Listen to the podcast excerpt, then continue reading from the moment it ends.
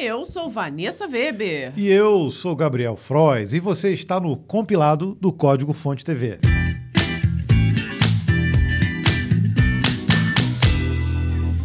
Seja muito bem-vindo a essa edição de número 118, onde o Gabriel ainda está abrindo Oh, o documento e a cachorra já está me pedindo Ah, a colo. Vanessa se apressou aqui, eu nem me preparei. Essa é a semana 108. Estamos aqui para comentar e mostrar para vocês as notícias do mundo dos códigos dos dias 1 de julho, dia 1 de julho, né? 1 de julho não existe, É, um até o primeiro. dia 7 de julho. E E nesse meio do caminho ainda rolou o meu aniversário. Parabéns pro Gabriel. Ah, tô mais velhinho. Velhinho. E eu faço aniversário, caso vocês não saibam, no dia da independência dos Estados Unidos. Olha só. Vantagem nenhuma pra ele, mas ok, pelo menos fica fácil de decorar a data. Mas se eu estivesse trabalhando para uma empresa no exterior daqui, eu ficava de folga. Sim, mas não é o caso. Não, então, o não Gabriel é. trabalhou no aniversário Trabalhei. dele. tra- trabalhei bastante. Eu vou começar aqui com o expresso. O pessoal me deu bronca ou da outra vez, mas olha só, tá aqui minha água e até o fim, essa é minha promessa, até o fim aqui do episódio, a água termina. E tomar um, um cafezinho não tem problema. Teve gente até que comentou assim, uma pessoa que assistiu com a namorada e Que era nutricionista. era nutricionista ou enfermeira, e É. falou assim: é, o Gabriel reclamou que tá com problema no rim, mas. é, Tá tomando café. Tá tomando um copão de café. Eu, eu nunca tomo copão de café. Ah, é. Provavelmente teve um dia que a gente tomou copão, mas o Gabriel tava tomando chá. Chá, era um chá. É verdade, É. viu? Então- Sem cafeína. Eu trouxe aqui um expresso e um chocolatinho, né? Porque Hum, que o meu, o meu expresso é sempre sem açúcar, tá? O café é sempre sem açúcar. Eu sou do time do açúcar. No final vem um chocolatinho aqui com menta. Eu tô de cappuccino e já tá quase acabando, porque a gente já falou pra caramba nesse início, né? Olha É. só. Mas vamos lá, ó. Para começar o nosso episódio, a gente tem que falar do Clube dos Compiladores. Se você tá no YouTube, você tem um botãozinho ali chamado Seja Membro. Clica nele, você vai dar uma olhada. Tem vários benefícios, são três planinhos ali. Tem vários benefícios. É super acessível, tá? Para o primeiro e para o segundo plano. Para o terceiro, nem tanto. É, porque o terceiro é diferente, é pra um público diferente. Mas né? ajuda deveras aqui a gente e tem vários benefícios. Um deles é a gente citar vocês aqui. Toda vez que você eh, renova e você assina, você é citado aqui no compilado. Outros benefícios é a gente dar preferência para os comentários dos compiladores e você também tem direito a participar com emojis nos chats online. Quando a gente faz a estreia, você Tem um grupo exclusivo no Discord. tem um grupo exclusivo e você tem aí um selinho todo bonitinho trabalhado para quando você comentar nos nossos vídeos aparecer. Você aí. concorre a um prêmio extra, um sorteio extra que nós fazemos na última semana, que pode ser um gadget ou então um livro. Exato.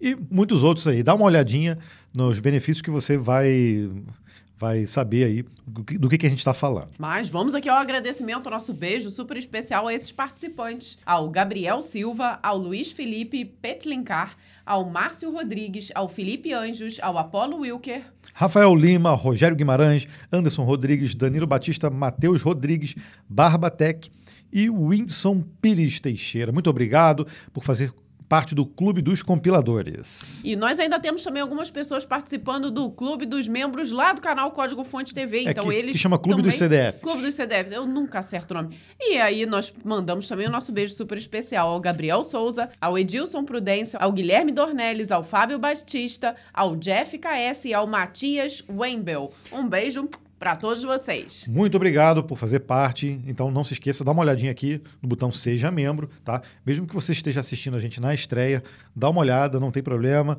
Enquanto você assiste a gente, veja se vale a pena. E aí já comenta, se você estiver na estreia, no chat, porque a gente já te agradece na hora ali. Porque todo sábado, seis da matina, nós estamos aqui no A computador. propósito, um beijo imenso a todos que estão ali. Tem gente que tá ali semanalmente com É. a gente ali, acompanhando às seis da matina. Acho incrível, ainda mais com esta friaca que está fazendo Pois é. neste momento. Só para provar, então, que nós estaremos sábado, 6 horas da manhã, aqui, de pijaminha, tá? Você segue a gente no Instagram, arroba Ai, Código. Fonte TV, e eu prometo a gente fazer uma, uma live junto. Ai, será? Benjamin, não, Gabriel. Uma foto tava boa. Assim, A gente, a gente faz uma escuro. live durante o. Cara, que maneira essa ideia. A gente faz uma live no Instagram, junto com a estreia do compilado. Isso, isso daí, gente, às seis da manhã num sábado, dando 9 graus, eu de pijama, era motivo de divórcio. que A gente- ideia a é gente- a essa gente vai deste homem? A gente, a gente vai discutir isso aqui, tá? Tá bom. De qualquer forma, de qualquer forma, segue a gente no Instagram. Aí você pode ter novidades lá. Aí vocês vão descobrir aí, no final das contas, quem cedeu.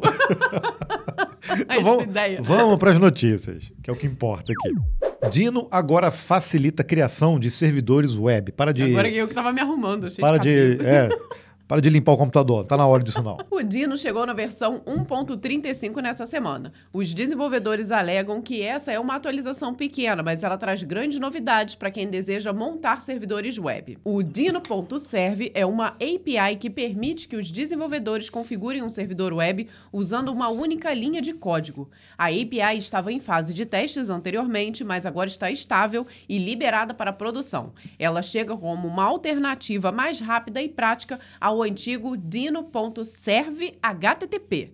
O método anterior exigia configuração de um iterador assíncrono sobre conexões e tratamento subsequente de eventos HTTP. O Dino.serve veio para simplificar essa tarefa e liberar o desenvolvedor. A partir de agora, o Dino.serve usa. É serve. Serve, Pode ser é serve também. É, mas mas fica serve. feio. É. Serve fica mais bonito. Usa objetos request e response padrão da web para interação com FET, web streams e outras APIs padrões. O Dino.serve também oferece ganhos significativos de performance de acordo com benchmarks realizados pelos mantenedores do Dino. E um dos testes realizados, um servidor Hello World criado com o Dino.serve produziu o dobro da taxa de transferência de um servidor Node semelhante, com melhor latência e o uso mais eficiente de memória. É sempre bom esses benchmarks. Compara Sim. Node com Dino, né? De acordo com um anúncio oficial, qualquer pacote NPM usando o módulo Node HTTP irá empregar essa API para aproveitar os mesmos benefícios de desempenho. Ou seja, se você está usando o módulo Node HTTP, ele vai por baixo dos panos usar o Serve para utilizar esses benefícios. A gente fala sempre aqui, né, do Dino e o pessoal fica, pô, será que vai? Será que não vai? Ele tá quietinho na dele, só comendo pelas beiradas e, e fazendo muita coisa interessante, assim como o Rust também, que a gente sempre cita aqui no compilado. Se a gente olhar hoje, o ecossistema do Dino é muito compatível com aplicações Node, no caso de utilização das bibliotecas lá do, do NPM. Então, dá para fazer um depara Uhum. Razoavelmente tranquilo, né? tranquilo. E as próprias APIs do Dino têm se mostrado também muito superiores ao Node. E já existem casos é, bem legais, inclusive usando o Dino, mas a gente vai começar a ver essa, essa adoção bem maior quando a gente vê que, né, porque precisa estar muito estável, né? Acho É, que é isso que é. as pessoas ainda estão esperando, porque para você sair de um ecossistema que está todo funcionando como Node para ir para um novo, mesmo que seja melhor, enfim, ou não, mas é, é difícil, né? Precisa deixar ele bem maduro. E acho que é isso que ele tem feito aí durante os anos, está amadurecendo bem, né? Exato. Então, diz aqui pra gente se você já usou o Dino, já brincou com ele e, e como é que foi a sua sensação aí em relação aos recursos e às facilidades que ele tem. Inteligência artificial recria Elis Regina e divide a internet. Pode ou não pode? Do ponto de vista tecnológico, pode sim. Uma fabricante de automóveis utilizou a tecnologia de inteligência artificial, inteligência artificial generativa, para produzir um deepfake da inesquecível Elis Regina, mais de 40 anos depois da sua morte. A réplica digital fez um dueto com a cantora Maria Rita, filha de Elis, em um anúncio publicitário. Analisando imagens e gravações de arquivo, o algoritmo foi treinado no modelo para conseguir reproduzir a aparência de Elis. Uma dublê de corpo foi utilizada para servir de base para os movimentos do avatar em 3D e redes neurais artificiais fizeram a mágica de trazer Elis de volta para as telas. A voz é uma gravação original da época.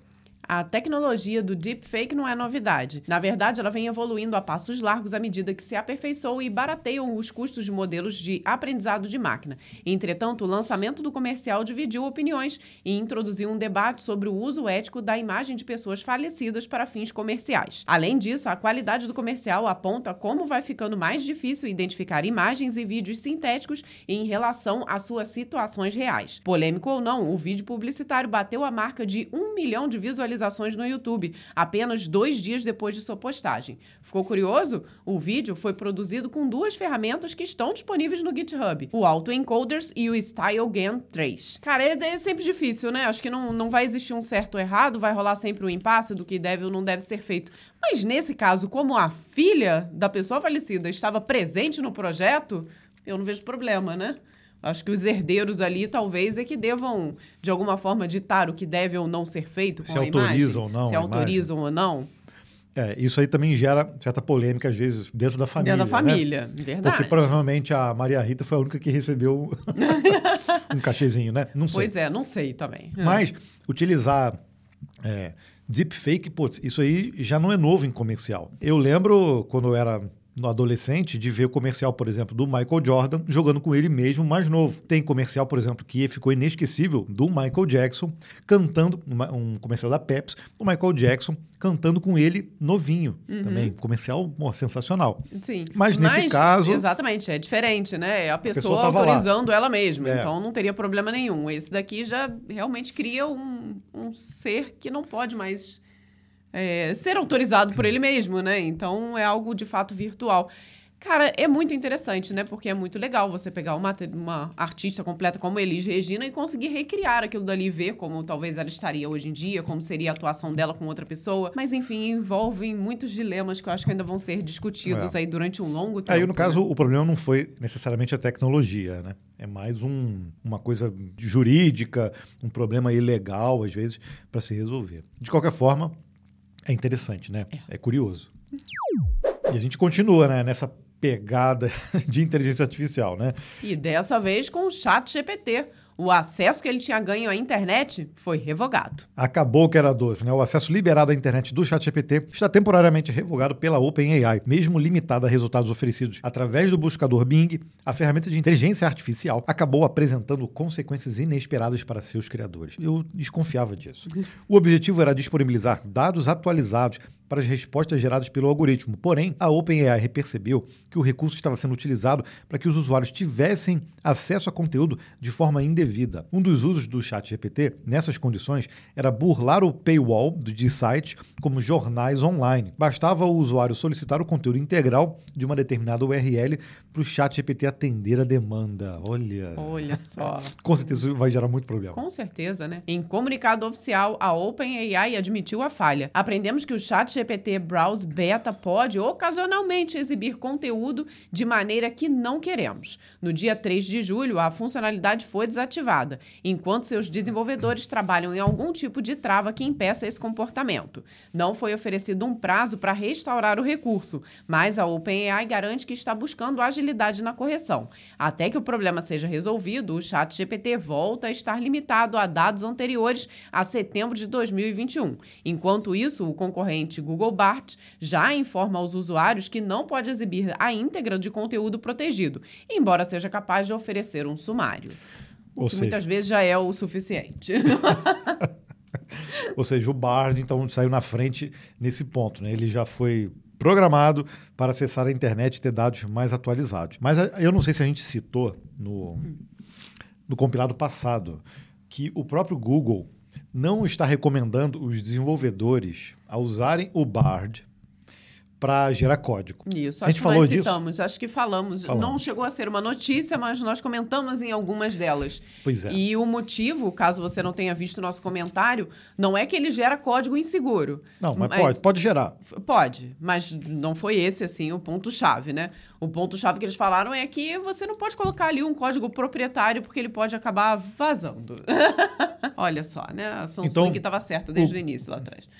O Google não pode usar a própria ferramenta de inteligência artificial, que provavelmente eles vão coletar dados e vão cuspir isso em um outro lugar para pessoas que não podem Mas ter você acesso. pode, não tem problema nenhum, Você não, viu? você con- continue alimentando ela aí direitinho. Tranquilamente. Não tem problema. Que aí eles lá têm acesso. então, esse negócio de conectar as inteligências artificiais à internet para pegar conteúdo online em tempo real, obviamente esse é o caminho que a gente vai ver todo mundo fazendo. Mas não é trivial. Você vê que esbarra em problemas. E aí não tem jeito, não tem como fazer um, um beta disso. Ou você conecta ou não. É. E aí a gente vê o que, que vai dar, né? Exato. Seja, Aí vai corrigindo, né? Vai parando as arestas. De então isso com- mostra que OpenAI, Microsoft, Bar, não tem controle total do que está rolando ainda, dos filtros e tudo. Né? Eles, eles vão fazendo em, em produção. Aquela, aquela história de estão trocando a, a roda com o carro andando. É. Agora, agora, posso fazer uma pergunta aqui que eu não sei a resposta? Será que esse tipo de conteúdo que era privado já não foi utilizado antes? E já não está disponível antes? Hum? É, deixa pra lá. Não vou É, responder nada, é. não. vou, vou pular para a próxima notícia. Com certeza. Microsoft abre código de modelo de aprendizado Gorilla. Pesquisadores da Microsoft, em parceria com a Universidade Norte-Americana de Berkeley, colocaram em licença open source o modelo de linguagem Gorilla, focado na criação de código para chamadas de APIs. Em testes conduzidos para medir a acurácia do código gerado, Gorilla teve resultados superiores aos seus rivais, incluindo o GPT-4. O novo modelo é derivado do Llama, desenvolvido originalmente pela Meta. Entretanto, foi treinado em um conjunto de dados específicos para APIs, com 1.645 chamadas diferentes. Além disso, o Gorilla também pode invocar um banco de dados de documento externo de definições de API, o que permite acesso a novas APIs sem a necessidade de um novo treinamento. Com todo esse conhecimento em sua base, o algoritmo é capaz de sugerir a API correta, capaz de atender à demanda do desenvolvedor, a partir de perguntas naturais. A partir do input, será gerado um código em Python com a chamada correta para a API capaz de realizar a tarefa, incluindo os parâmetros necessários. Além disso, seus criadores garantem que o Gorilla foi blindado contra alucinações. Outros modelos de linguagem podem produzir chamadas a APIs que simplesmente não existem. Isso já aconteceu fabricando respostas irreais às chamadas alucinações. Porém, Gorilla foi treinado contra esse tipo de efeito colateral do seu algoritmo. Tanto o modelo quanto o seu código estão disponíveis no GitHub. A gente precisa testar isso. Sim. Precisa. Eu lembro de até fazer o algoritmo aqui para fazer o sorteio né, do, do clube dos compiladores. Eu falei, ah, eu vou na documentação. Eu li a documentação ali da- do YouTube. Eu falei, ah, não, vou chat GPT. Vamos ver se ele Vamos ver. Manda é para mim. Eu queria, na verdade, fazer um um- uma seleção de comentários em determinado vídeo. E aí o que, que, que rolou? Ele, ele usou o feed de vídeos do YouTube. Ele não usou, na verdade, a API do Google. Aí eu- depois eu tive que ficar corrigindo ele. Mas o feed do, do YouTube, ele simplesmente mostra os últimos vídeos, não os comentários de um determinado vídeo.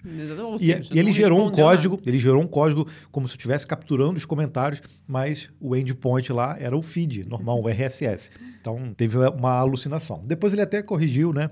Fazendo algumas interações, ele corrige, mas realmente a gente tem uma linguagem para fazer esse meio de campo Específica ali, né? para vários tipos de APIs. Putz, com certeza isso ajuda demais, cara, demais. E com linguagem natural, né? Uhum. E ainda respondendo em Python, olha só que legal. Não, a gente, a gente vai preci- precisa fazer um mão no código disso. Virou mais um cardzinho no Trello lá de vídeos. É, se você quer ver o gorila em ação na, no mão no código do Código Fonte TV, bota aqui nos comentários que a gente faz para você ver. Chat GPT vai ter interpretador de código e GPT-4 será o modelo padrão para APIs. Vamos continuar nessa pegada aí de IA. A OpenAI anunciou nessa quinta-feira que o ChatGPT passará a contar com um interpretador de código a partir da próxima semana. Dessa forma, além de ser possível inserir strings de texto com perguntas e solicitações, também será possível inserir código para ser interpretado pela in- inteligência artificial. Mas a gente já faz isso de alguma forma, né? O recurso permitirá que a ferramenta analise dados, crie gráficos, edite arquivos, realize cálculos e muito mais. Será possível até mesmo interagir com arquivos que tenham sido enviados pela plataforma. Olha, nesse momento inicial, a funcionalidade será exclusiva para assinantes do ChatGPT Plus, que poderão ativar o interpretador de código através das configurações. Eu sou assinante, vou testar isso também. Acho que é bem legal, né? Outra novidade revelada pela OpenAI no mesmo dia foi a padronização do GPT-4 para todos os clientes que têm acesso pago à API.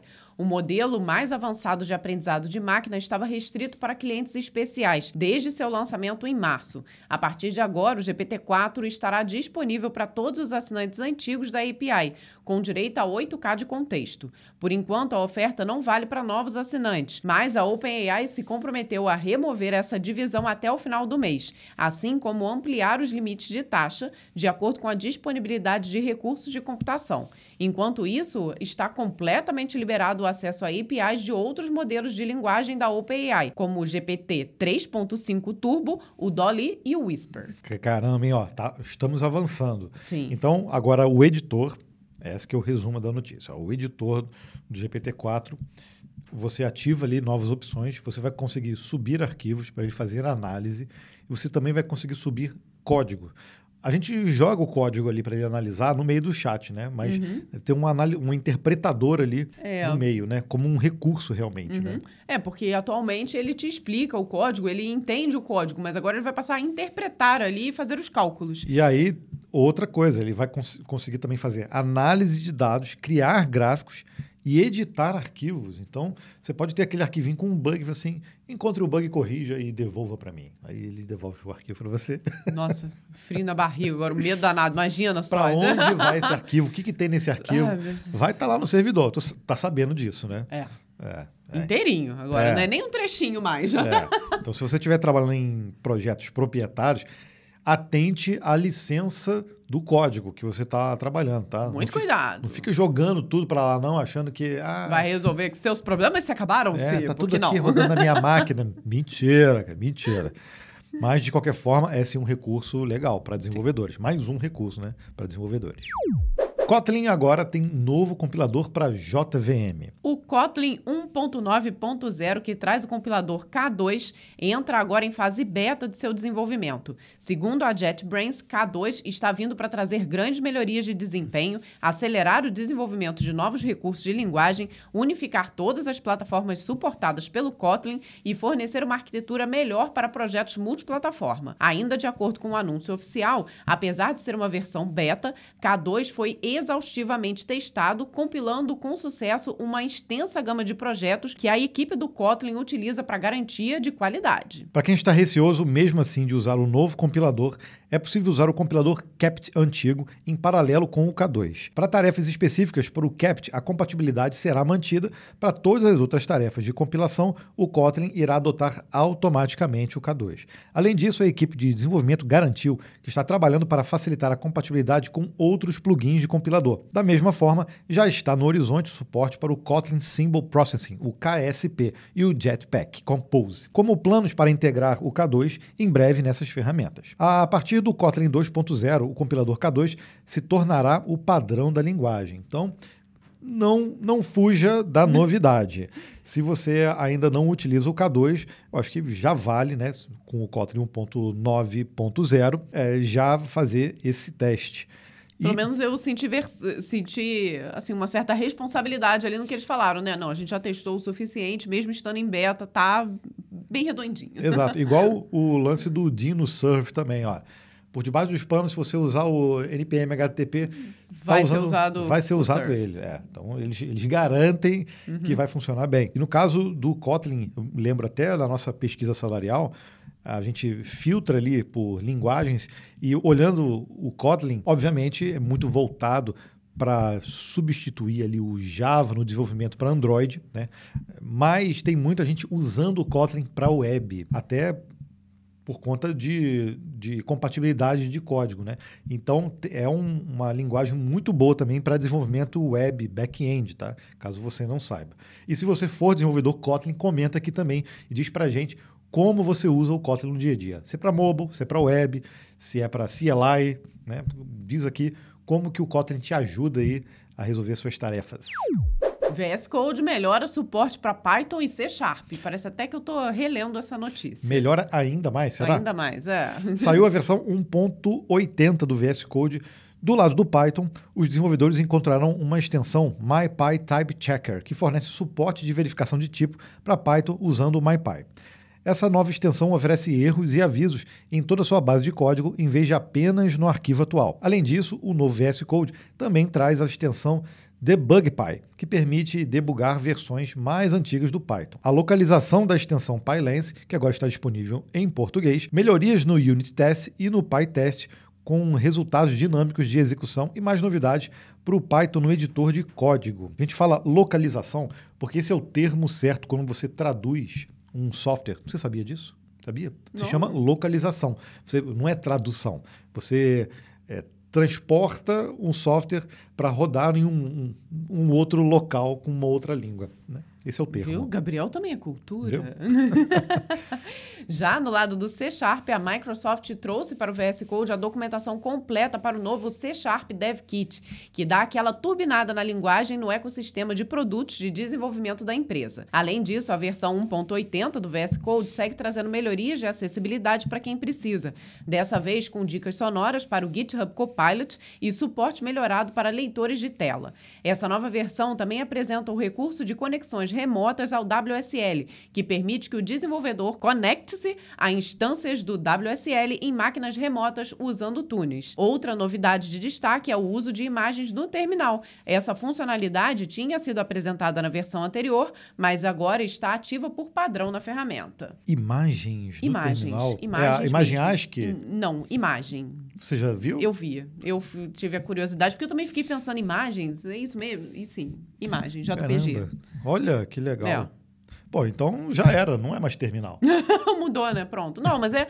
Vamos dizer, se você está trabalhando em alguma funcionalidade que precisa, de fato, sei lá, gerar uma imagem, eh, reduzir o tamanho de uma imagem, alguma coisa assim, você consegue colocá-la no terminal para outra ver. novidade está que é o uso de imagem no terminal. Isso é ter- no terminal do próprio Do VS VS Code? Code. Pô, eu acho que eu vou usar isso, então, no recurso de fazer O sorteio. o sorteio. Eu posso mostrar a imagem do vencedor no terminal. Isso. Vamos ver se vai dar certo. A gente testa. Se der na próxima, vocês vão saber. Se não, eu posso fazer o contrário. Eu posso pegar a imagem, é, converter ela para ASCII e mostrar ela no terminal, que fica maneiro também. É. Vamos ver, vamos Então, ver. é, Testaremos. Já temos aí um desafio. Agora veio a cereja do bolo. Hum. Acho que todo mundo já, já sabe, né? Mas a gente tem que falar aqui. 30 milhões de usuários em um dia, 24 horas. Esse é o número de usuários conseguidos pelo Twitter da Meta. 30 milhões de usuários em menos de 24. A Siri ficou com. Ficou com inveja. A Siri ativou aqui, ficou com É, inveja. Nossa Senhora. E olha que eu botei no, no silencioso. Cala a boca. Então, então tá, quieta. 30 milhões de usuários em menos de 24 horas. Esse é o número impressionante de lançamento do Threads. Nós discutimos aqui e chegamos à conclusão que é o Threads, né? Porque é o Instagram, ou, enfim. Para mim é Pode ser que não seja. Threads. Mas a nova Threads. rede social da Meta. V- Threads. Vamos aprender Threads. TH é a, é a linguinha no, no dente. E o, e o R é o ER. Threads. Threads. Threads. Já vi, alguém tweetou que o certo seria chamar logo de tretas, assim ficaria mais fácil aqui no Thread- Brasil. Threads, é. Quem divulgou os números foi o próprio Mark Zuckerberg. A plataforma focada em textos curtos de até 500 caracteres tem como alvo principal o Twitter. Até então, a rede social líder no Twitter. segmento de microblogging. Por isso que eu tenho que falar threads, porque eu falo Twitter, então pronto, tá tudo Threads, no contexto. Twitter. É. A estratégia da Meta foi vincular a conta do Threads ao Instagram e recrutar um grande volume de influenciadores e celebridades desde os primeiros minutos da novidade. De acordo com o comunicado oficial da Meta, o nosso objetivo com o Threads é reunir o que o Instagram faz de melhor e expandir para o texto, criando um espaço positivo e criativo para que as pessoas expressem as suas ideias. Ok. Twitter. Assim, ele poderia ser o nosso objetivo com o, twi com o Threads é reunir o que o Instagram faz de melhor e expandir para a Twitch. Por enquanto, Threads opera sem sistema de assinaturas e sem publicidade. O modelo de negócios da rede social ainda não foi revelado, mas o fato é que ela coleta uma quantidade significativa de dados de seus usuários. Olha isso aí, ó, que eu estou mostrando na tela. Através de seus aplicativos. Por causa disso, o lançamento do Threads na União Europeia foi adiado para se ajustar às suas leis de privacidade. Uma novidade em relação ao Twitter é que o Threads roda dentro do protocolo aberto ActivityPub e poderá se integrar com o chamado Fediverse.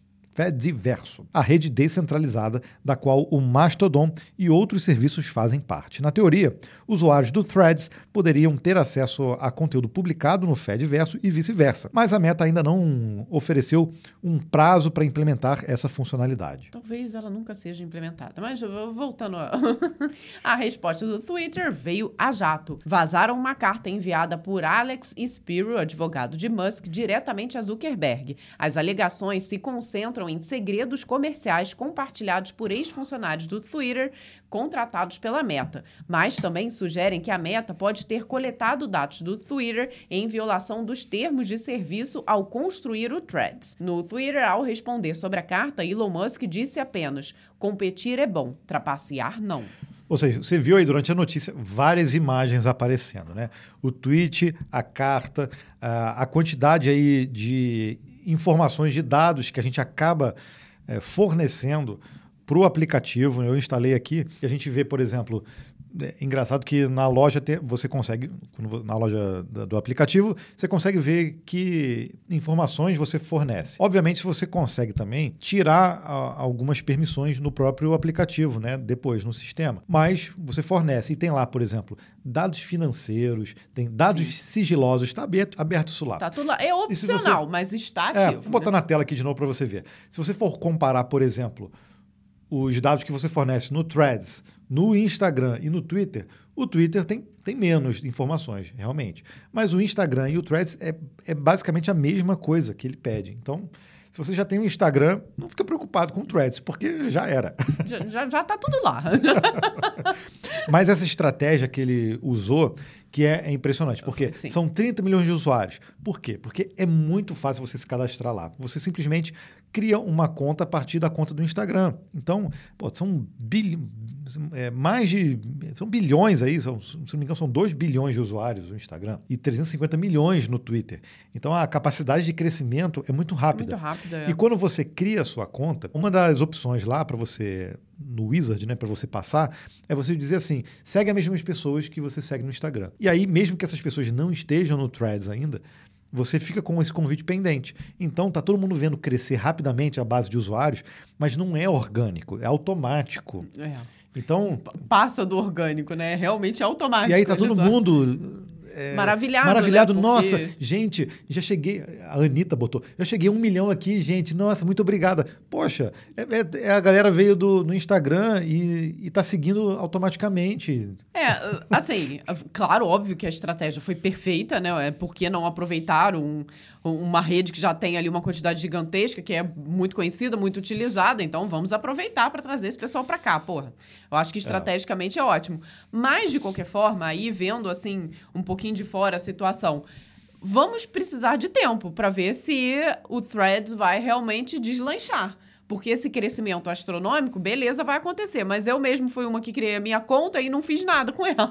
Não fiz nenhuma postagem até Porque o momento. o perfil de usuários também são diferentes. Quem está acostumado ali com os recursos, e tem muitos recursos no Instagram, pessoal que já conhece bastante como usar os stories, como usar reels, como usar imagens, às vezes não tem esse traquejo para usar texto do jeito uhum. que tá. E o, o aplicativo, apesar de pô, performático, tá, tá, tá bonito, eu pessoalmente acho que tá até melhor assim do que o, o Twitter em alguns, em, em parte de, de amigável, né, de, uhum. de UX ele está muito cru ainda, tem muito poucos recursos. Né? Você não consegue fazer muita coisa com a, a sua publicação, o seu tweet. o a tweet propósito, a dúvida, eu até agora não sei como se chama. É o quê? Um é, é a, um gente não vai, a gente não vai twittar, a gente vai tredar. Vai tredar, é, então. sei lá. É, mas mas o, bom, o bom é que você pode dar o, o, o retweet dele. Pelo menos não muda. Chama RT. RT também, né? Retread. Retread. Né? Fica bonito até. Fica, fica. Mas eu acho que a gente vai precisar de tempo para ver se de fato as pessoas vão adotar essa rede social. Querendo ou não, é uma rede nova, por mais que já esteja com muitos seguidores, né? Exato. Agora, eu desativei aqui as notificações, desativei um monte de coisa. E, pô, você está navegando, fico bichinho tremendo hum, hum, hum, hum, o tempo inteiro, porque as pessoas curtem respondem alguma coisa, ele fica tremendo. Então, não tem essa opção de desativar. Eu desativei pelo aplicativo todas as notificações, mas continua ainda vibrando. Então, poxa. Tá gastando a bateria. Gastando minha bateria, né? Sugando a bateria, além de acessar as minhas informações. eu sou totalmente favorável a, a, ter um outro Twitter. Concorrência é sempre bom, é, gente, é para todos bom. os lados, é. né? Mas a gente tem que ficar atento a, a, esse processo aí, já que o, que o Elon Musk já meteu um processão lá, é. provavelmente Agora, vai... gente, não sei, né? Eu sempre penso ali na boa fé das pessoas. Se ele tá metendo um processo com o pé na porta igual ele chegou, ele deve ter algum motivo, né? Não é simplesmente porque você criou um serviço igual ao meu. Porque, infelizmente, isso é comum, faz parte do mercado. Ah, né? Ele tem que provar Ele tem que aí, provar né? ali o que ele tá falando. É. Realmente, aguenta aí. Você pegou ali funcionários que tinham aquele é, conhecimento, né? O, o, intelectual ali que já tava... Sabia de todos os entremeios ali da codificação do Twitter e tudo mais e codificou isso lá. Até que ponto isso é válido, não é? O que regra que foi quebrada aí no meio do caminho, é. né? Isso aí é um tema também que a gente pouco aborda. A gente já falou isso no nosso canal, mas a gente tem que voltar a isso. Para quem não sabe, né, quando a gente se forma, a gente faz um juramento. Sim. A gente já falou isso no canal. Faz um juramento lá na faculdade e uma das partes desse juramento é justamente sobre sigilo de informação, porque a gente quando trabalha com tecnologia, a gente tem acesso a informações privilegiadas da área de tecnologia de empresas, né? E muitas vezes dos dados também. Então, essa parte de da gente tratar de forma correta as informações e, e, e como a gente vai lidar com isso para fora da empresa, quando a gente vai para fora da empresa, é essencial. Eu já trabalhei em banco, já trabalhei com sistema jurídico, já vi um monte de coisa, já trabalhei gerindo várias empresas, é, empresas de, de tecnologia durante anos e eu tenho muitas informações que, poxa, eu não vou simplesmente abrir aqui a câmera e, e, sair falando isso. E tem muita gente que faz isso. Então, acho que é um, um outro alerta aí também. É, não estou falando que isso que ele está falando é verdade ou não, tá? Mas estou falando que isso é um tema que a gente tem que abordar que é a, é a, ética até na, é. na, nossa profissão. Mas é, é, um tema complicado, né? Claro, ético todo mundo tem que ser, óbvio, na vida, né? Mas nesse caso aí em específico, porque às vezes você vai contratar alguém que já desenvolveu uma solução similar. Não tem como você virar para aquela pessoa, olha, mas você tem que fazer completamente diferente do que você fez na outra empresa. Ou então não tem como você saber, não, aqui ele criou essa funcionalidade é, ou esta função mas, exatamente igual ele criou. Mas eu, eu acho que nesse caso não é o uso da tecnologia ou da arquitetura ou de hum. não, que seja até trechos de código, até porque o próprio Elon Musk liberou o algoritmo do Twitter. Exatamente. Né? Então teoricamente daria para reutilizar Replicar. ele. Obviamente, usando a licença correta, uhum. né? Tem que ver qual é a licença.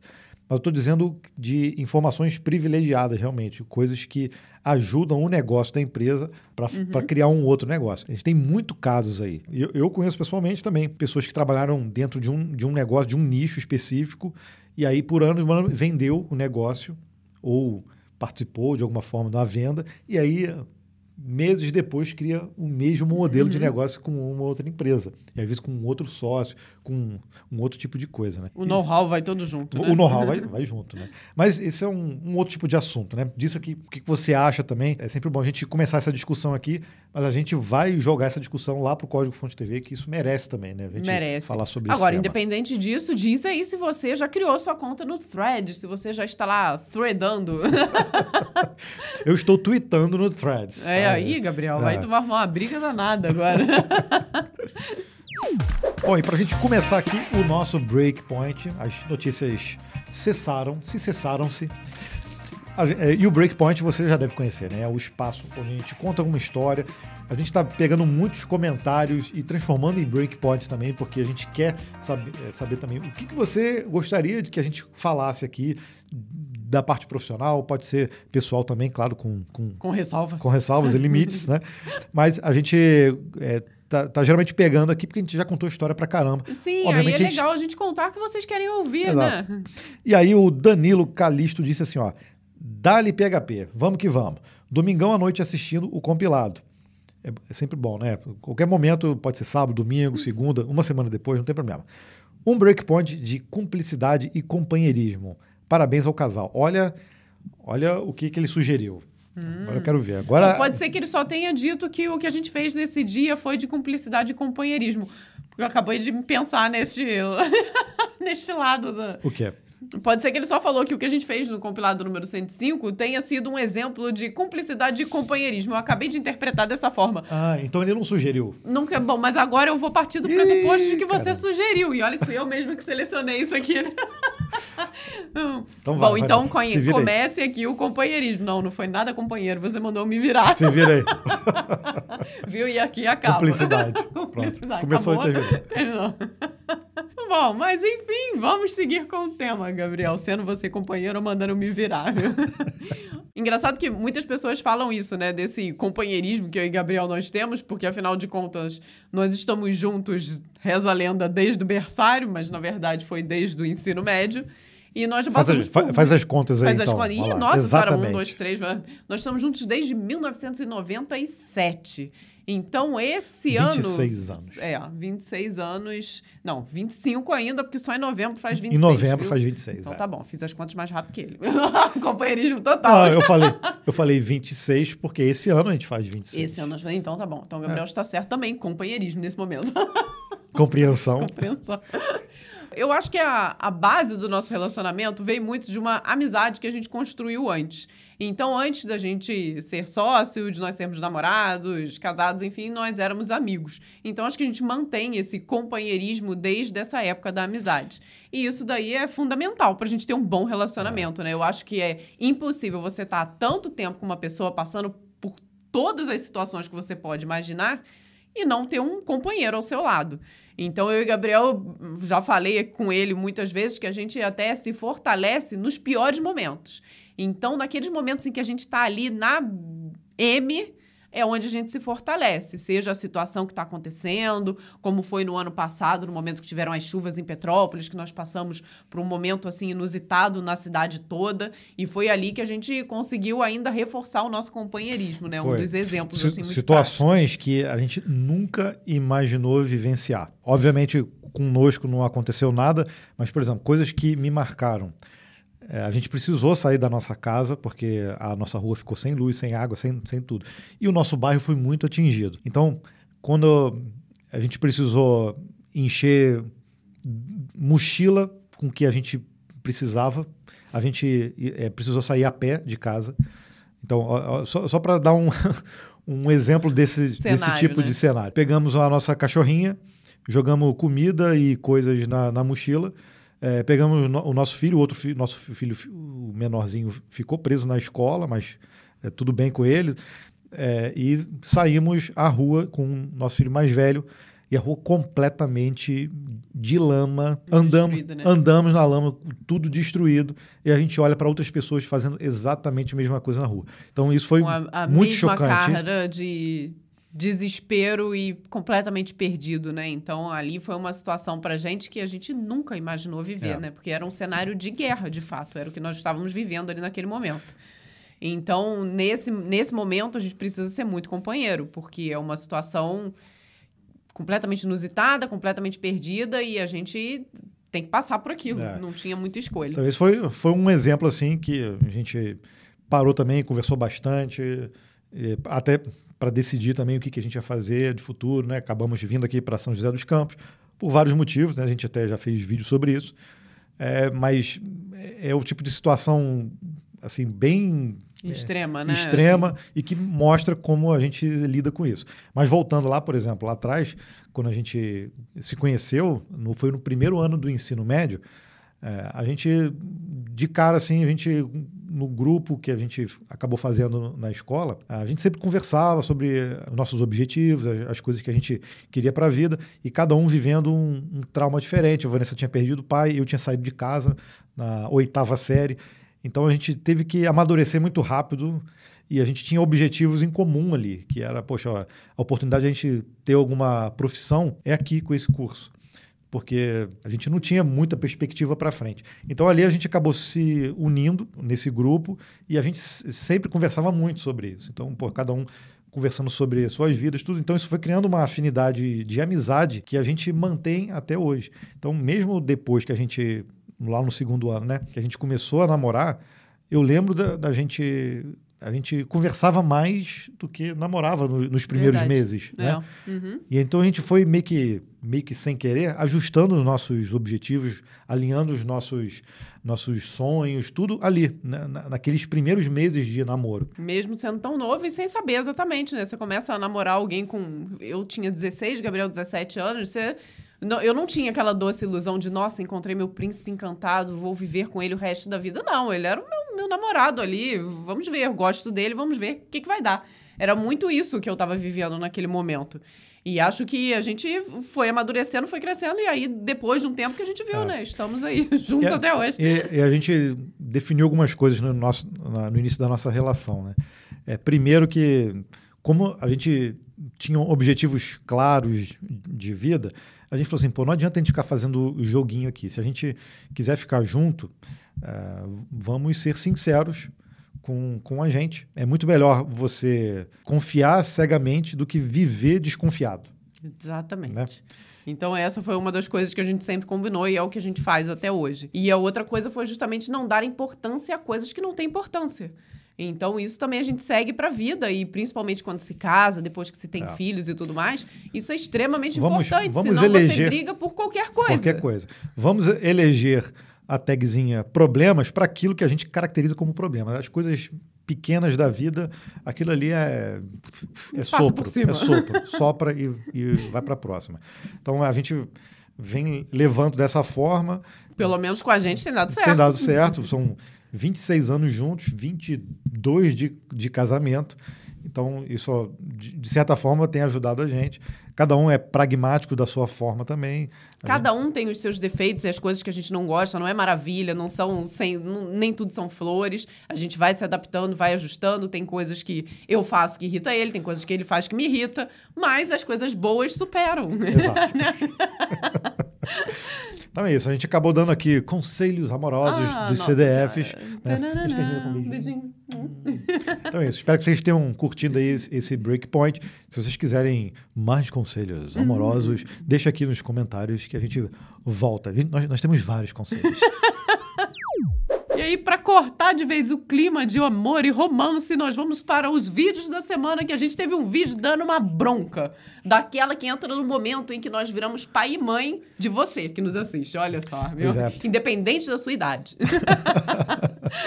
Geralmente a gente não entra muito em treta, mas nesse vídeo ah, a gente acabou abrindo aqui os nossos corações porque a gente se preocupa muito com, com a comunidade que a gente tem de desenvolvedores. A gente sabe que existe uma demanda muito grande ainda por profissionais de tecnologia e muitas pessoas se perdem no caminho, às vezes por bobeira. Né? A gente tem visto isso até pessoalmente, pessoas que vão se perdendo. E tem muitos motivos para isso. Né? Um desses é a rede social, inclusive. Né?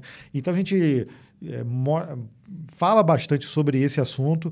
É, obviamente tiveram muitos comentários elogiosos, tem, a, a gente vai citar alguns aqui. Tiveram críticas também, é são sempre válidas.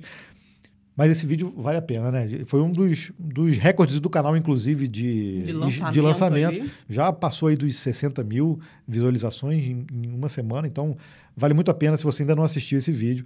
A gente vai deixar no card aqui para você, tá? Mas acessa lá o código fonte, se você não, não assistir agora, acessa lá o código fonte que esse vídeo vai estar lá marcadinho para você. E vamos aos comentários e começando com o nosso CDF que está aqui sempre muito, muito próximo da gente, o Rodrigo Tognin. E ele disse no, no último compilado: Na minha opinião, vocês se comunicam muito bem. Eu tenho uma impressão de que nos vídeos mais antigos vocês tinham que esperar um terminar é, de falar para o outro falar. Exato. Era exatamente isso que é, pra acontecia, não porque se a gente falasse junto, dava problema. É, dá problema também. Senão dava alguma, algum, dava algum ruim no áudio, era isso mesmo. Também viu? dava. Também. Porque os, ah, depois eu vou contar, os nossos gravadores deu, Da- davam, davam É, dava um tipo de eco, algo assim. Não sei se isso realmente acontecia. Acontecia. Mas acho que isso deva ter ajudado vocês a não ficar falando um por cima do outro. Pelo menos essa é a impressão que eu tenho. E hoje, com equipamentos melhores, isso não acontece mais. E vocês falam muito bem, um esperando o outro concluir o raciocínio, e isso é bem legal. Abração CDFs, estarei sempre por aqui. A hashtag final eu ainda não sei. Pausei o vídeo para comentar. Bora continuar. Ah, boa. Cara, você matou o problema. Nós aqui usamos um gravador ligado com os dois microfones. Então, a gente pode falar junto À que não vai ter vontade, problema. Porque vai tudo para um áudio porque só, vai um áudio só. Pode ser que a minha voz capte um pouco no microfone dela, mas isso não dá lag, né? não dá delay na hora. Quando a gente grava com o lapela, cada um tem um, um gravador. O gravador é o mesmo modelo, o mesmo firme, a mesma coisa. Mas quando a gente sincroniza, ele, ele, ele, ele fica sincronizado, depois de um tempo ele vai desincronizando. E aí, se a gente deixar na edição os dois áudios certinhos, acaba que no final cada um tá falando uma coisa diferente, porque Exato. a E minha dá- voz acaba captando no microfone dela um e aí pouquinho, dá né? essa sensação de eco, né? É. Então, tu matou o problema. Nós já compramos outros gravadores, já compramos, mas a gente não conseguiu resolver esse problema ainda. Então, tem essa coisa. Ela fica quieta, eu falo, aí eu fico quieto. Eu falo. Exato. a gente aprendeu, acho que a gente foi melhorando e de fato, acho que de alguma forma isso aí Isso ajudou, ajudou. a gente no ao Ajudou vivo bastante aqui, a gente não entendeu? ficar falando fica junto. Fica quieto, Exato, é. Acabou a cumplicidade também agora. Ó, o, o Nicolas disse assim, ó, no mesmo vídeo lá do compilado. Se vocês fossem ruins em comunicação, não teriam um público crescendo cada vez mais e mais aqui. Eu mesmo sou uma pessoa muito chata e se não gosto da forma de escutar, ver o conteúdo de algum produtor de conteúdo, como vocês, eu já pulo fora. Em resumo, vocês são ótimos, continue e as dicas são ótimas de como perder a timidez. A gente falou isso no, no outro, no outro Breakpoint, inclusive. Sim. Poxa, é muito legal eh, receber Obrigada, elogio de comunicação, porque pra gente, pessoalmente, é o nosso maior defeito, é a comunicação. Mas é muito bom, né? Saber que É bom, né? agrada. É, um, né? é um desafio, assim, a gente vem trabalhando muito em cima disso, estamos há anos trabalhando, obviamente temos que tentar melhorar o máximo possível, mas ainda assim a gente é muito crítico, então a gente sempre acha alguma coisa ali que pode ser melhorada e de fato a gente trabalha para melhorar, mas é bom saber Não, que então esse- houve esses elogios né? é bom, porque mostra que a gente está evoluindo.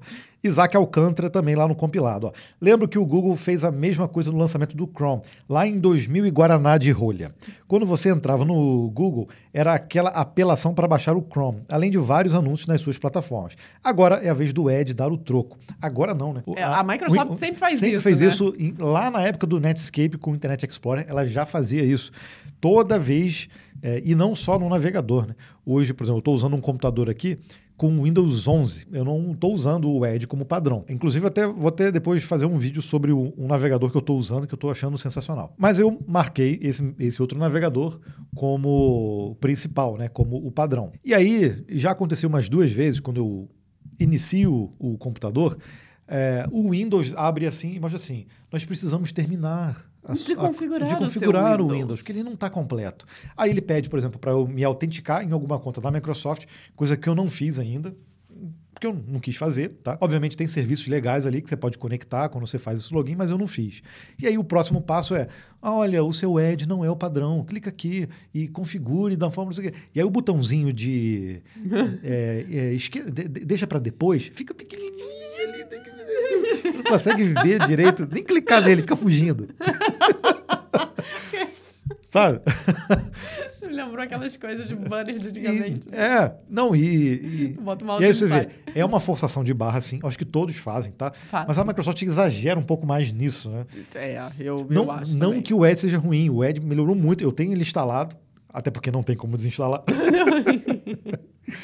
Mas eu tenho vários navegadores, eu uso vários, às vezes para coisas diferentes, tudo, mas até para desenvolvimento também. Eu tô, tô olhando para lá porque eu tô vendo ali o íconezinho dele ali no computador. mas é um navegador bom, mas eu não usaria hoje como padrão. Pode ser que mude no futuro, né? O Bing, o, o chat, acho que levou muita gente para o lado do Edge, né? O Levi Oliveira disse lá no no dicionário de Big Data, olha só, antigão já. Incrível como dão aula melhor que professores de faculdade. Olha, eu não sei se é melhor, porque. é, tá. que eu, alguns, o- talvez. eu sei, ok, eu aceito o elogio, pode ser. Mas como a gente edita o vídeo, como a gente É verdade, faz tudo né? programadinho É ali. Concorrência desleal Dá, também. dá uma diferenciada, com certeza. Fica mais dinâmico quando você assiste o vídeo. E além do que você pode botar em 2x, né? Professor não, né? Ah, Hum. eu colocaria muitos professores em 4x, se possível fosse. Mas eu aceito o elogio, porque a- a- eu estou dizendo isso porque eu, poxa, já assisti aulas fenomenais com professores muito bons, com a didática maravilhosa e ficaria horas assistindo o cara falando. Mas tem professor também que é, que é sacal, né? Uhum. Aquele professor que enrola, que embroma, não sei o que tá. Né? Eu não, não quero falar mal de professor, não. Não, mas, Mas, tem sempre os tem, dois né? tipos. Tem sempre. é. Mas obrigado pelo elogio. Enfim. O Diego Cami disse assim: ó, trabalho 100% remoto e é muito bom para times experientes, mas é difícil formar pessoas novas no time só trabalhando remotamente. Pelo menos na minha experiência, as pessoas novas tendem a ser deixadas de lado devido a outras prioridades e um chat ou teleconferência não substitui um pedido de ajuda do colega ao lado. Acho que a tendência é o trabalho híbrido é, passa a ser mais comum em times com experiência mais diversa. Esse, esse ponto, eu sei que vai muita gente vai, vai ficar meio. Ah, pô, não, tem que ser remoto, pô, para de falar isso, não sei o quê. Mas a gente tem que olhar a realidade também, né? Uhum. Não, é, não são todos os times que se adaptam bem. E a gente sempre bate nesse ponto. O remoto é para todo mundo? É, mas depende muito da cultura da empresa e para quem está começando a carreira pode ser um empecilho para o desenvolvimento pessoa pode sim começar com remoto, tudo, mas ela às vezes não vira a chave direito e às vezes não consegue evoluir. E isso é, é, uma, é uma coisa que a gente tem observado. Se você discorda, não tem problema nenhum. Agora, daqui a 5, 10 anos, a gente vai ver. Vai conseguir saber. Eu também acho. Né? Por enquanto, é muito novo para a gente falar tudo isso. Eu já falei em várias outras situações aqui, né? Porque eu também levo em conta a minha experiência e entrar para o mercado profissional para mim mudou completamente as minhas skills de comunicação. Sua personalidade. A personalidade, até. tudo isso. Então, se eu tivesse ficado só no remoto, eu seria uma pessoa completamente diferente hoje. Mas eu venho de uma outra geração, eu venho de uma, de, de uma forma diferente de comunicação, então pode ser é. que seja diferente, pode ser que eu esteja errada, né? Ó, aí, aí trouxemos um outro comentário aqui do Leonardo Marcati da Silva. Ele disse assim: olha, estou há sete anos buscando emprego de programador e nada. Eu vou ter que opinar de uma forma forte aqui, Leonardo. Não é nada contra você pessoalmente, tá? Mas se você está há sete anos, o mercado, nesses últimos sete anos, ele ele está tá crescendo e nos últimos três anos, principalmente, ele deu uma bombada muito grande. Poxa, não tem o que dizer. Eu acho que o problema não é do mercado. Tem alguma coisa que você está fazendo que, que tá te deixando de fora. O que é? A gente não sei, não conheço, a gente, a gente que... precisaria conversar, precisaria ver, o, às vezes, o tipo de vaga que você está buscando, a tecnologia que você tem, é, a experiência que você tem, ou a falta de experiência, mas o, o como você está mostrando é, as suas skills para quem está ali contratando. É. Enfim, pode ser muitas coisas. Mas a gente entende que o mercado, cara, ele cresceu muito, ele deu um pico gigante nos últimos anos. Agora ele está ficando um pouquinho mais suave, mas ainda assim é um mercado muito mais ativo e muito mais aquecido do que para várias outras é, áreas, é. né? Então tem que ajustar alguma coisa então, aí, né? Leonardo, não é uma bronca, tá?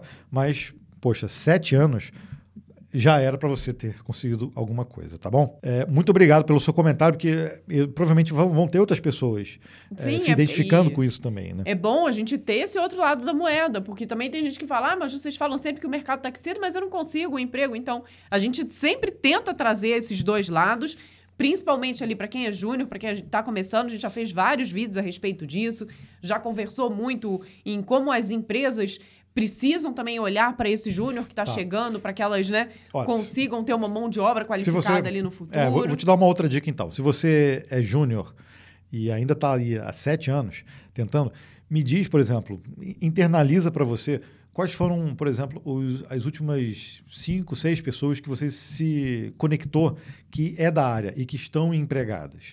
Então, são essas pessoas que têm que servir ali de, de modelo, de, inspiração, de inspiração né? para você e provavelmente elas de alguma forma e, e, isso se conectar eu digo de poxa conversar trocar ideia trocar ideias de, em relação a mercado de salários de tecnologia você tentar fazer alguma coisa junto com elas de alguma forma entendeu? Participar de alguma forma. É isso que, que ajuda você a evoluir. Provavelmente você não conseguiu evoluir nesses últimos sete anos e a tecnologia evoluiu para caramba. Então isso pode ser um dos fatores então, internaliza para você qual foi, por exemplo, a última vez que você se conectou com pessoas de tecnologia que estão atuando dentro do mercado, né? E o Ítalo Gotardo falou: sempre venho nesse canal para ter uma primeira informação introdutória. Obrigado, vocês são incríveis. E isso foi no dicionário do programador de Kafka. Poxa, que legal. E esse é um dos objetivos aí do dicionário, né? Muitas pessoas, até fora da área, assistem o dicionário para ter uma visão é, um pouco introdutória ali também de vários assuntos. O Tchau Tix disse assim: olha. Nossa, esse vídeo não é só para TI, é para vida. Excelentes conselhos, muito obrigado. Então a gente selecionou justamente comentários desse nosso último vídeo, que foi um, uma bronca. Né? e o Gabriel Soria Souza falou assim: vídeo aqui no canal para mim é assim. Primeiro eu curto, depois eu assisto. A qualidade é garantida, não tem erro. Amo demais. Obrigada. Muito obrigado. Olha, o Avis também nesse vídeo. Que vídeo fera. Primeira vez que tenho prazer em comentar aqui, só os conselhos finais que não deveriam se misturar com os dados em todo o vídeo. Salvar e ver novamente, sininho, etc. Não misture essa sabedoria de vocês com esses. Na boa mesmo, foi muito bom ver esse vídeo. Pai de quatro aqui que sustenta a família e ajuda as pessoas só empreendendo com TI com foco total em desenvolvimento de sistemas de alta performance. Parabéns novamente, mais vídeos sobre. E façam sim em que momento e como cheguei no status tal. A gente prometeu e já até gravamos, tá? Um vídeo falando sobre como nós, quando, né, nós nos identificamos como sênior. Muito obrigado pela, pelo puxão de orelha também para gente. O que a gente quis reforçar no final do vídeo foi que, mesmo que a gente tenha dado a bronca, é que é importante gente, de tempos em tempos voltar no vídeo. Por isso que a gente falou de usar o recurso de é, salvar para assistir mais tarde. Porque é, a gente precisa, de alguma forma, conseguir traquear, né? conseguir saber o quanto que a gente está evoluindo. Então, se, se em alguma gente... dessas coisas que a gente falou ali, você se identificou e vai mudar o, o seu comportamento, é sempre bom depois voltar no vídeo para saber se você Isso. conseguiu evoluir. Para né? afirmar que você teve aquela mudança, porque num determinado momento de vida você está sofrendo de um problema. Em outro momento, se você supera aquele, talvez tenha um outro. Então, você vai se atentar a outra coisa que nós falamos no vídeo. Por isso esse retorno é. ali que nós falamos. E né? o prof. Tomazetti, nada mais aqui o Tiago Tomazetti, que foi o responsável aí por nos ajudar na nossa pesquisa salarial desse ano. Muito obrigado por comentar, Tomazetti. Gente, esse vídeo é maravilhoso. Muito obrigado por compartilhar seus conhecimentos e pelo puxão de orelha. Muito válido e veio um momento muito bom para mim. Quero assisti-lo de tempos em tempos até interiorizar esses conceitos. Muito obrigado. Então, mais ou menos isso é a ideia de, de você voltar novamente no vídeo. Muito obrigado. Poxa, muitas pessoas comentaram igual o, o Tiago comentou, é, e a gente fica muito feliz, porque essa foi a ideia, né? Muita gente acaba levando para outro lado, mas a, a nossa ideia é, é, ajudar as pessoas a evoluírem, assim como nós também. Muitos desses defeitos, vamos dizer assim, que a gente identificou, é, a gente também tinha eles. Sim, a gente encontra em nós mesmos e alguns você às vezes de fato se vê caindo nele novamente, dependendo do momento da sua vida. Por isso é importante é. saber identificar para ficar ali focado, né? Olha, e o último aqui que a gente selecionou desse vídeo, e esse vídeo vale a pena porque, se não me engano, já passaram mais de 400 comentários tem cada comentário fantástico. Fantástico, né? O, ó, vídeo incrível, vou atrás desse livro para otimizar meu tempo. A gente fala sobre o Get Things Done, né? A arte de fazer acontecer. Depois que minha filha nasceu, eu senti mais necessidade em otimizar meu tempo. Ah, para completar a bronca, faltou só uma Havaianas na mesa, do tamanho feminina, porque masculina é arma branca. E eu vou mostrar então a foto aqui. A gente tirou várias fotos para fazer de thumb desse vídeo. E uma dessas, a Vanessa pegou a Havaiana 33 dela. Quase nem dói, né? De 33 é bem tranquilo. 33 é cosquinha. Já o Gabriel seria arma branca mesmo, que seria um 42. Aí não dá. É, é. Não, eu, não, mas eu tenho um que é 43. Né? Viu? 43, então. 44. É, a minha é 32, esse, 33. Esse, esse serve até de halteres, né? Havaiana, né?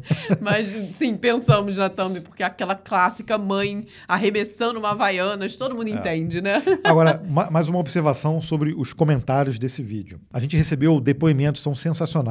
Você pode ir no vídeo, você pode olhar os depoimentos.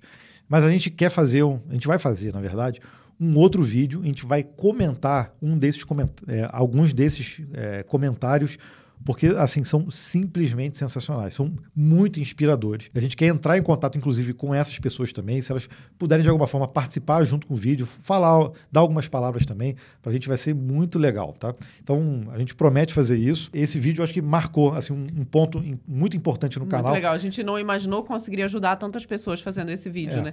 É claro que tiveram alguns relatos até de algumas pessoas falando, poxa vida, mas às vezes a gente tem aqui algum problema, é, vocês deveriam tomar cuidado, porque às vezes a pessoa tem uma depressão depressão vai ver um vídeo desse, vai piorar. Mas a gente deixa claro no início do vídeo de que se você tem algo que sobressai aquilo dali, passou do ponto, passou do ponto que realmente o vídeo não vai te ajudar. Você tem que procurar uma ajuda profissional. Então, uma depressão, TDAH, alguma coisa que seja mais uma doença mental e tudo mais, você precisa buscar uma ajuda que não, não somos nós aqui que vamos conseguir te dar, né? Exato. E não tem jeito, toda vez que a gente dá algum conselho, dá uma opinião, é, vai servir para algumas pessoas e não vai servir para outras. Não tem como ajudar a Né? todos ao mesmo tempo. Tudo que a gente fala em, em todo momento é um filtro, acaba sendo um funil de alguma forma. De qualquer forma, é, esse vídeo que eu falei é um dos vídeos, acho que mais importantes do canal até hoje. Esses sete anos aí que a gente está produzindo, vai entrar já como um, um marco e é, acaba virando um vídeo obrigatório de se assistir. né? E chegamos naquele momento de aveludar as nossas vozes e fazer o nosso sorteio, que hoje eu acabei de decidir será de uma camiseta do Código Fonte. Ah, do Código Fonte. Sim. Nós recentemente mandamos fazer várias camisetas do Código Fonte, tá? Então temos que sorteá-las. Então, tomara que seja uma mulher, porque nós temos agora versões femininas também da, da camiseta. Tô, ó, ó, tô Quase quase, acabando a quase água, terminando a água aqui, como eu prometi. Vai lá, Vanessa, você, você é, explica aí como é que é o, como é, que é o sorteio. Para participar desse sorteio, basta você ter comentado na última edição completa, no último vídeo completo do compilado. Se não comentou, comenta nesse que você está assistindo agora para concorrer na próxima semana. Qualquer comentário já é o suficiente para você participar deste sorteio, só não vale xingar nossas mães. Exatamente. Xingou a mãe, nós desclassificamos e você não volta a comentar nunca mais no compilado.